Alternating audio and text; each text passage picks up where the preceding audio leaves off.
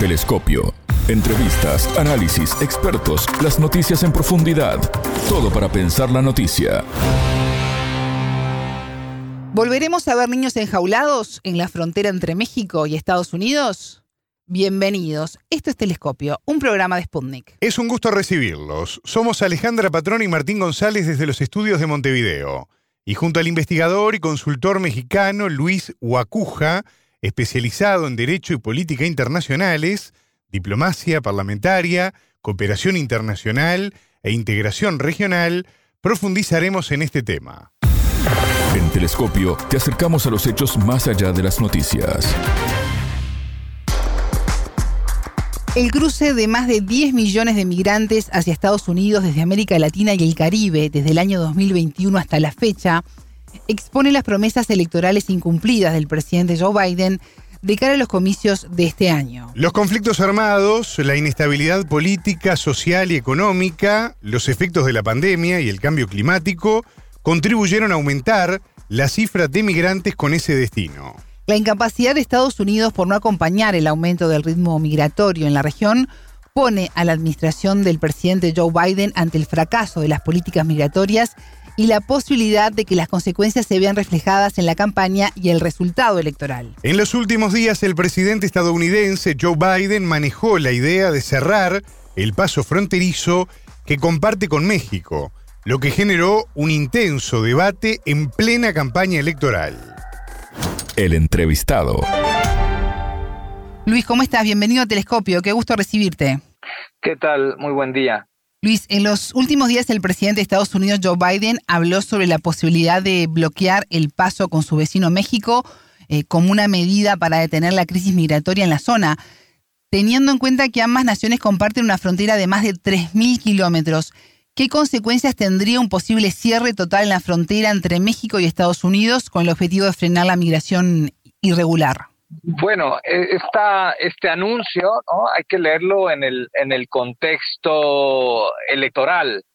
Los, los números de Joe Biden están muy por debajo de lo esperado y eh, el ascenso en las primarias de, de Donald Trump, pues eh, pues es una preocupación importante para la, para la Casa Blanca. Y esto que anuncia ahora Joe Biden, pues es además una paradoja, porque se contrapone por completo con sus propuestas que hizo al, al iniciar su, su mandato, ¿no? Entonces, estamos ante un tema eh, que, bueno, pareciera que Biden, para obtener más votos, eh, ha optado por parecerse a Donald Trump, lo cual es una eh, pues una paradoja, pero insisto, hay que leerlo en el contexto electoral eh, rumbo a las elecciones de Estados Unidos en noviembre próximo.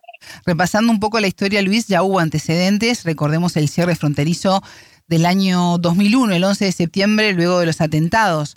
En ese momento la medida de emergencia causó una parálisis en la región con graves consecuencias ¿Consideras que esta experiencia puede hacer inclinar la balanza a que no se aplique un cierre total de esta frontera?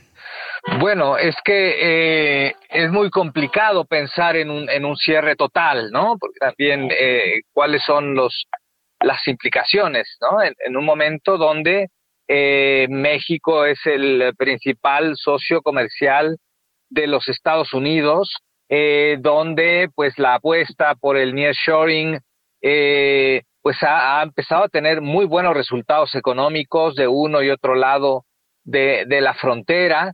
Entonces es, un contrasentido eh, eh, en términos económicos. Es una medida, sí, por las presiones, sobre todo de los republicanos, que han condicionado a, Biden, incluso por el envío de, más recursos a, Ucrania.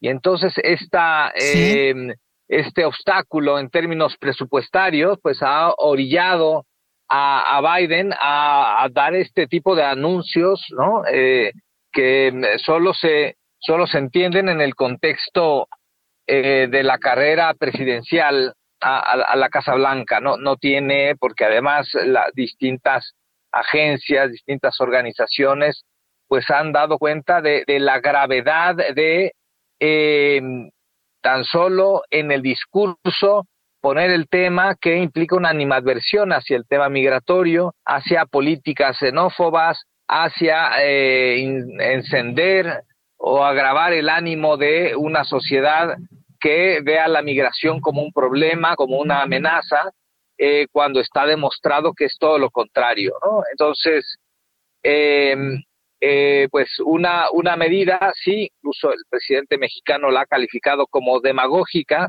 em, porque se da justamente en un contexto donde la actividad y el dinamismo económico están en un punto muy, pero muy favorable. Luis, en, este entramado por la situación migratoria en la frontera, también año electoral, lo importante que es en la campaña y el rol que, tiene el tema migrante en Estados Unidos, un evento importante es la controversia entre Texas, con un gobierno encabezado por el republicano Greg Abbott y el Departamento de Justicia estadounidense. Eh, ambos eh, sostienen una fuerte disputa por la manera de tratar a quienes intentan ingresar al país de manera irregular. Recordemos que Texas impuso en varias ocasiones alambrado de púas, enfrentando no solo al presidente Joe Biden, sino también a, a México. En las últimas horas escuchaba un fiscal estadounidense decir que Texas tiene derecho a defenderse de una invasión. ¿Esto puede empeorar? ¿Volveremos a ver niños en jaulas? Eh, bueno, yo, yo espero, yo espero que no. Hoy otra vez, ¿no? Es este contexto muy electoral, muy eh, electorero, muy, eh, digamos, muy dirigido al ánimo de, un sector de la población estadounidense que sí ve en, en la migración un problema, porque así se lo han alimentado los, los medios de comunicación, no porque lo sea, porque hay una necesidad, incluso el propio estado de Texas depende de manera muy importante del comercio con, con México. Entonces es un absurdo y además la población en, Texas cada vez eh, hay mucho más población, ya no de primera, sino de segunda, de tercera generación de origen mexicano. Entonces estas, estas medidas de acusar a la migración como un problema cuando se tiene que atender como una gestión, porque eh, eh, no hay mejor manera de atender este fenómeno que coordinándose, que mucha gente que, que llega a Estados Unidos procedente de México ni siquiera es de origen mexicano, la mayoría eh, viene de otros países, entonces lo que se requiere es una coordinación para gestionar de buena manera los flujos migratorios para México también es un gran problema, ¿no? Porque llega la gente, algunos se quedan en la frontera sur, otros se quedan en la frontera norte por todas los, eh, las personas que son devueltas por Estados Unidos, más todos aquellos que están en tránsito o incluso quien ya está con el ánimo de quedarse, ¿no? Es un, es un problema global que se acentúa en algunas regiones en el caso de México con Estados Unidos eh, y Centroamérica es un asunto que pues, se ha definido como un, como un problema humanitario y hay que atenderlo en ese contexto. Es un tema que escapa incluso a las políticas internas y la apuesta es darle esa dimensión internacional que implica necesariamente la coordinación y la cooperación entre los distintos estados involucrados, los que reciben, los que expulsan migrantes, y los que tienen migrantes en, tránsito. Dice, el flujo migratorio irregular entre México y, Estados Unidos es histórico, es, muy cierto lo que decís, no solo llegan mexicanos a Estados Unidos, ¿no? recordemos todo lo que tiene ver, que ver con el Triángulo Norte, con los migrantes de, de Salvador, de, Nicaragua. Estamos desde hace algunos años en una fase de, aumento, ¿no? Lo que ha provocado planes y estrategias eh, actividades conjuntas y programas en toda América Latina sobre el tema migratorio. Eh, las personas que abandonan eh, sus países de origen huyen de la violencia, la pobreza, ya lo, hemos hablado contigo. la, historia nos ha demostrado que el tema migratorio no se soluciona cerrando las fronteras y prohibiendo ingresos. ¿Por qué se insiste en el mismo remedio si este no funciona? Porque es el, digamos, es el discurso fácil, ¿no? Es el discurso fácil eh, pareciera que es muy complicado explicarle a la gente que Estados Unidos necesita migrantes, que necesita mano de obra, explicarles que hay eh, mexicanos y gente de otros orígenes de ya de distintas generaciones que incluso ahora empiezan a tener voz en el propio Congreso estadounidense y que en ese sentido pues se requiere otra visión, que no es esta visión de asociar el tema migratorio a, la seguridad, lo cual es un error eh, garrafal, sino más bien atender eh, no solo las causas, sino apostar por una gestión eh, que canalice de buena manera los flujos migratorios, que se puedan atender, que se puedan sobre todo tener una, una detección de quiénes entran, en qué condición y tratar de ordenar los, los flujos migratorios en lo posible pero sobre todo gestionarlos de, de, una manera saludable, de una manera humanitaria y, eh, y entendiendo que la, migración es un asunto eh, inevitable y que eh, la apuesta debe ser a, a, esa gestión de manera coordinada. ¿Y quiénes se benefician de que exista migración por necesidad y personas en condiciones de vulnerabilidad? Bueno, eh, como siempre, los, los traficantes de personas, ¿no? Eh, porque los beneficiarios son estos intermediarios, pero también los que contratan a, a, personas y que les conviene que estén en una situación irregular. El migrante, casi todas partes del mundo, pues llega, consume productos, paga impuestos de manera indirecta cuando compra algún producto y es poco demandante de servicios públicos, ¿no?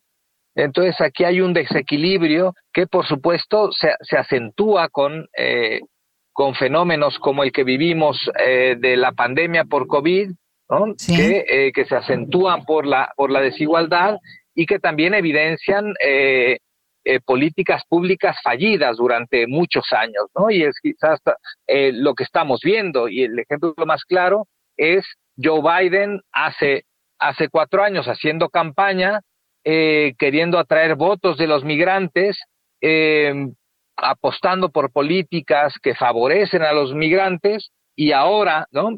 Cuatro años después, que está en campaña con los con los números eh, nada favorables, pues entonces ahora pareciera que su apuesta es eh, convertirse a Donald Trump en el en el discurso, nada más contradictorio que eso.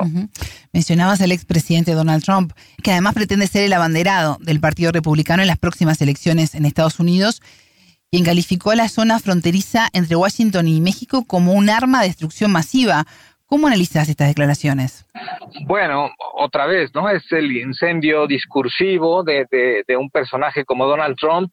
Eh, eh, que digamos eh, tenemos a Joe Biden que habla con eh, quizá más elegancia, pero pero casi eh, que, pareciera que quiere lo mismo, ¿no? Al final ambos saben que el tema migratorio es un tema difícil de resolver, pero también ambos saben que es un tema que da da muchos votos, ¿no? Despierta el ánimo no solo de, de las de las personas originarias de Estados Unidos, sino de los migrantes que ya están ahí y que dicen, ya estamos completos, no hace falta que llegue nadie más y, y por eso esto que parece contradictorio, a veces hay comunidades de origen latino que también eh, tienen eh, pensamientos antimigrantes, ¿no? Entonces, eh, esto requiere un, eh, pues, elaborar nuevos discursos y tratar de explicar en toda su dimensión lo que implica el fenómeno migratorio, por qué es importante atenderlo, gestionarlo y también aprovecharlo. Luis, sé que estás por ingresar a una reunión, así que te agradezco el tiempo. No quiero despedirte sin hacerte una última consulta y es compartir contigo que en la, que en la frontera se vive una dinámica distinta. Tú lo venís relatando. Eh, ¿Son conscientes de esto los centros políticos y de poder de, de estos países a la hora de delinear medidas para aplicar en la zona, el entendido de la gran interacción social, ¿no? En esta llamada comunidad fronteriza que, que hay en, en, el lugar. Claro, claro. Eh, eh, es, eh, la, la, frontera México-Estados Unidos es una frontera especialmente dinámica, pero es una frontera eh, que también, eh, donde también se comparten lazos culturales eh, muy importantes y gente que vive en un lado de la frontera y trabaja en el otro lado de la frontera, o fenómenos como los que vemos, hay muchos estadounidenses cada vez más llegando a México queriendo vivir, además de los que de los estadounidenses retirados que deciden llegar a México como su destino final para, para vivir, para, porque saben que es un, es un lugar que para los recursos que ellos reciben de sus jubilaciones, pues es, es mucho más barato y les da muchas opciones.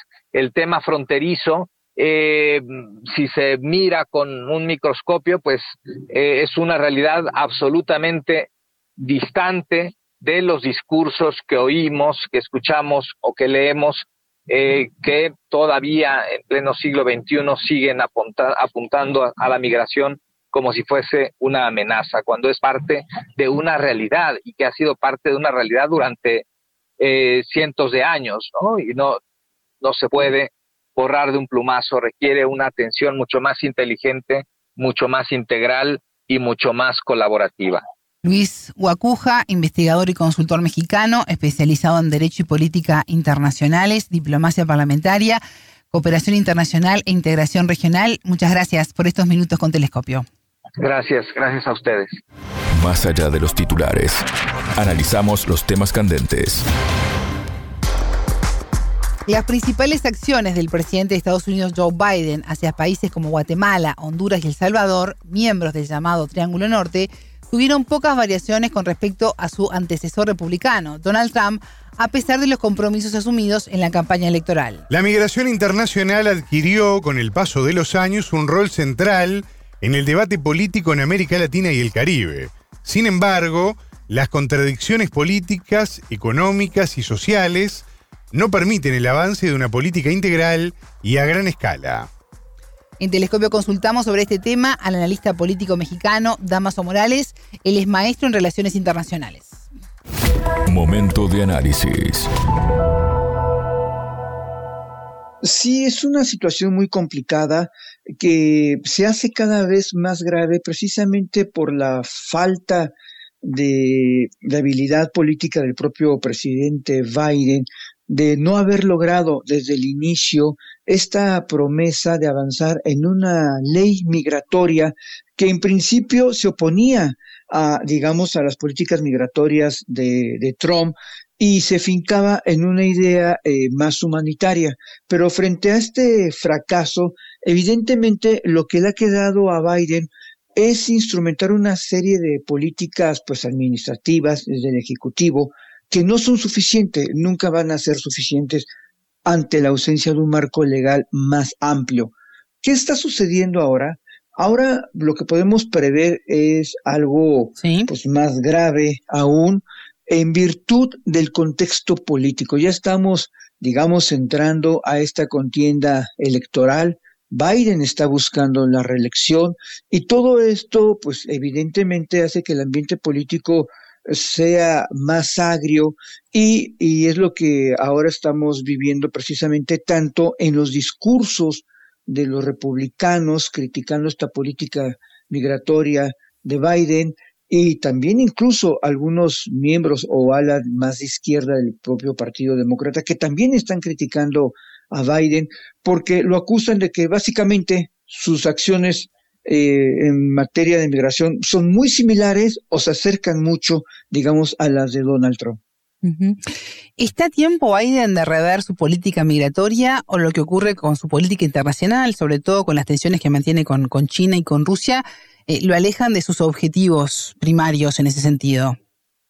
Bueno, lo que pasa es que en efecto, pues el, escenario internacional se ha complicado muchísimo y pues evidentemente Estados Unidos, más allá del partido político, pues tiene estas alianzas, estos aliados y efectivamente tiene una confrontación ahorita pues con China y toda esta situación le demanda este pues atención importante, sin lugar a dudas, y al interior el tema migratorio, al menos es lo que algunos analistas están señalando, se puede convertir precisamente en el talón de Aquiles de Biden. Esto es, los propios republicanos estarían buscando poner eh, sobre la mesa el tema migratorio porque es un tema muy visible, visible para los ciudadanos norteamericanos. Lo ven, eh, están viendo la situación de los migrantes, eh, las imágenes, las noticias, evidentemente los albergues están superados, un incremento de presencia de migrantes en, ciertas ciudades, pues ahora, bueno, se quejaba eh, el gobernador de Nueva York, y el de Illinois, de que evidentemente pues este pues no pueden ya con esta situación. Entonces es un tema muy visible y que sin lugar a dudas como estrategia política pues le vendría muy bien a los republicanos irse por esa vía. Damaso, los movimientos migratorios en la región se explican tanto por factores de expulsión como de atracción. Hemos hablado en otras oportunidades de las caravanas migrantes con familias escapando del hambre, la pobreza, la inseguridad. Sin embargo, hemos visto a, lo que se expone en el trayecto. ¿Por qué esto no los desanima? ¿Puede más la esperanza de una vida mejor? Sin lugar a dudas, este, aquí en, el tránsito por, por México está este famoso tren La Bestia, que no es un solo tren, tiene diversas vías.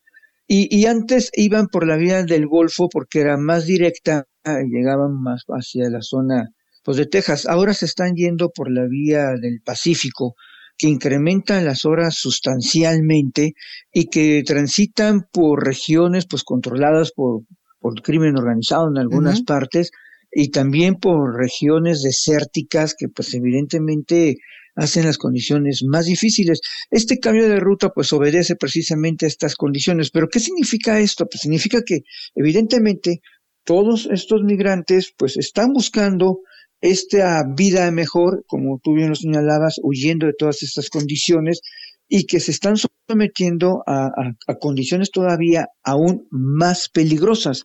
El problema es que evidentemente pues hay muchos accidentes, fallecen, en fin, algunos son secuestrados. Hemos tenido noticias pues muy malas acerca de del crimen organizado que secuestra precisamente inmigrantes para utilizarlos eh, pues como carne de cañón, ¿no? Este en sus fechorías y pues todo esto hace una situación muy compleja, es un muy compleja. Sabemos que hay pláticas regulares entre ambos gobiernos, México y Estados Unidos, pero también entre Estados Unidos y Colombia, Estados Unidos, Honduras, en fin, Guatemala, este, El Salvador, pero, pero finalmente eh, la crítica que queda aquí por los países expulsores centroamericanos es que Venezuela es que no hay este apoyo, eh, digamos, más claro eh, con mayor compromiso de Estados Unidos, también para hacer programas pues de inversión sociales. Y la crítica es un poco también en el sentido, bueno, cuánto se está gastando en, en, el exterior, en ayuda militar aliados, cuánto, cuánto se está gastando en todo esto y que finalmente, eh, pues haciendo un comparativo, pues bueno, podría también gastarse algo de eso en ayudar a estos países. El, tema comparativo nos pone en la idea misma de que al final del día eso es un asunto que políticamente le puede explotar a Biden en la cara. Él se ve como entre la espada y la pared de los compromisos internacionales de Estados Unidos y el desgaste que esto significa no solamente en términos de su tiempo político y de atención a esos asuntos, sino también económico y frente a un asunto eh, que ahora ya es un asunto interno de Estados Unidos que tiene que ver con la seguridad fronteriza y la migración y que le puede explotar en la cara. Damaso, si bien América Latina y el Caribe son tradicionalmente tierra de migración, la situación se ha complejizado, tú lo mencionabas. Eh, ¿Por qué la región no logra hacer pie en el bienestar de su propia población? ¿Qué tan prioritario es esto para los distintos estados? Claro, por supuesto, pues tenemos historias, ¿no? De, de, gobiernos que efectivamente no han sido los mejores, sí. este, y que sin lugar a dudas, pues algunos han, han tomado medidas políticas que en lugar de favorecer o, o tener un impacto en el progreso social, pues ha sido exactamente todo lo contrario. Ahora uno de los grandes temas en toda la región, pues es la violencia, ¿no? Es uno de los principales estímulos a la inmigración a Estados Unidos. Así también lo detecta eh, el Homeland Security de Estados Unidos, este Departamento de Seguridad, que la violencia es uno de los impulsos expulsores precisamente de todos estos migrantes y que prefieren pues aventarse una aventura desconocida para ellos y que muchas veces sale muy mal. En un inicio, el propio Biden, con malos mensajes no claros, parecía que tenía una política de puertas abiertas a Estados Unidos y esto generó estas primeras oleadas. No después, pues, obviamente, viene el COVID, pero ahora tenemos estas cifras récords que de tres mil y pico, tres mil quinientos quizás migrantes diarios, ahora ya son ocho mil o diez mil diarios los que son deportados, los que llegan a la frontera con Estados Unidos, México, Estados Unidos. Entonces es una cifra realmente muy grande que ya no es, eh, técnicamente ya no es manejable. Incluso los, los funcionarios que están ahí para tramitar una serie de papeles, solicitudes, pues están superados. Ellos, su capacidad es de dos mil al día y tenemos de ocho a diez mil al día y obviamente pues todo esto es un verdadero caos. Damaso, las condiciones y las dificultades que enfrentan las personas migrantes eh, mientras se trasladan son humanamente inaceptables y no me refiero eh, a los riesgos climáticos o la falta de alimentos y agua, que es terrible, no es solo esto, sino y en especial al peligro que puede generar el simple hecho de encontrarte en el trayecto con otra persona. Eh, no solo hemos escuchado testimonios de robos, violaciones, asesinatos, eh, también de trata y explotación. ¿Qué nos pasa como sociedad? ¿Por qué se deshumaniza el semejante y quienes pueden hacer algún cambio a través de la política miran para el costado? Sí, bueno, como sociedad parece que esto ya se estuviera normalizando. Al inicio esto significaba casos efectivamente que llamaban a la atención pública, la atención de la sociedad, pero conforme esto se está haciendo de manera cotidiana, sabemos, ah, ahora ya viene una nueva caravana y traen este niños, bebés, mujeres, en fin, y pareciera que hay una suerte de normalización de todo esto y evidentemente este por parte de los políticos pues eh, finalmente no no tienen tampoco digamos todos los mecanismos todos los instrumentos todos los presupuestos todo el personal para poder digamos controlar estos pasos migrantes con mayor seguridad atención. Y pareciera que más bien es una política de contención por ejemplo en el caso de México en la frontera sur con la presencia militar Guardia Nacional y también en la frontera norte, también una vez más con Guardia Nacional y Militar, como una política de contención, pero que tampoco eh, funciona, sin lugar a dudas, pues no va a funcionar, y, que finalmente eh, hay una suerte de, dejar a los migrantes a sus, ahora sí que a su suerte. Esto es como, bien lo dices, mirando hacia otro lado, porque puede convertirse en un problema político y en una mala nota, digamos, para, digamos, para los propios políticos. Los propios políticos no quieren involucrarse tampoco mucho en este asunto. ¿Qué es lo que le está pasando a Biden ahora? Y por lo cual es altamente criticado, porque un día dice sí y otro día dice no, ¿no? Eh, está en el caso de los venezolanos que dijo, bueno, vamos a darles este, esta ampliación de, de su estatus, de, para que puedan aquí tener un empleo, este estatus temporal de protección para que puedan tener un empleo. Y después, al, poco tiempo, empezó a, a, poner estas deportaciones masivas de venezolanos. Entonces, e, estas ideas de que, de Biden, de que se ve presionado por la opinión pública o por sectores políticos, toma una cierta política, digamos, a favor. Pero si al otro día se ve presionado también por sectores políticos, opinión pública, en contra, entonces se empieza a tomar políticas en contra. Ahora la construcción, que pues, hasta parece ridícula, 32 este, kilómetros de, muro, sí. o sea, 32 kilómetros no es nada, o sea, finalmente. Pero el hecho de que haya aceptado su construcción y haya modificado 26 leyes federales para que se pueda construir ese muro, pues evidentemente es como la crítica, hoy estás haciendo lo mismo que Trump y dijiste que nunca ibas a hacer. Pero es, es estas inconsistencias. Ante una política inconsistencias, pues la situación es peor. Telescopio. Ponemos en contexto la información. Bueno, Alejandra, muchas preguntas que todavía quedan por responder y que seguramente vamos a intentar dar respuesta en lo que va de este año electoral, ¿no? Sí, van a haber cambios, ¿no? Hay que, hay que ver qué pasa cuando comiencen a, transcurrir los días, los meses. Van a pasar cosas. Eh, antes de cerrar este bloque, ustedes ya lo saben, la frase del día la escucharon en Telescopio. Todas las caras de la noticia en Telescopio. es muy complicado pensar en un, en un cierre total, ¿no? Porque también eh, cuáles son los las implicaciones, ¿no? En, un momento donde eh, México es el principal socio comercial de los Estados Unidos, eh, donde pues la apuesta por el nearshoring eh, pues ha, ha, empezado a tener muy buenos resultados económicos de uno y otro lado de, de la frontera entonces es, un contrasentido eh, eh, en términos económicos.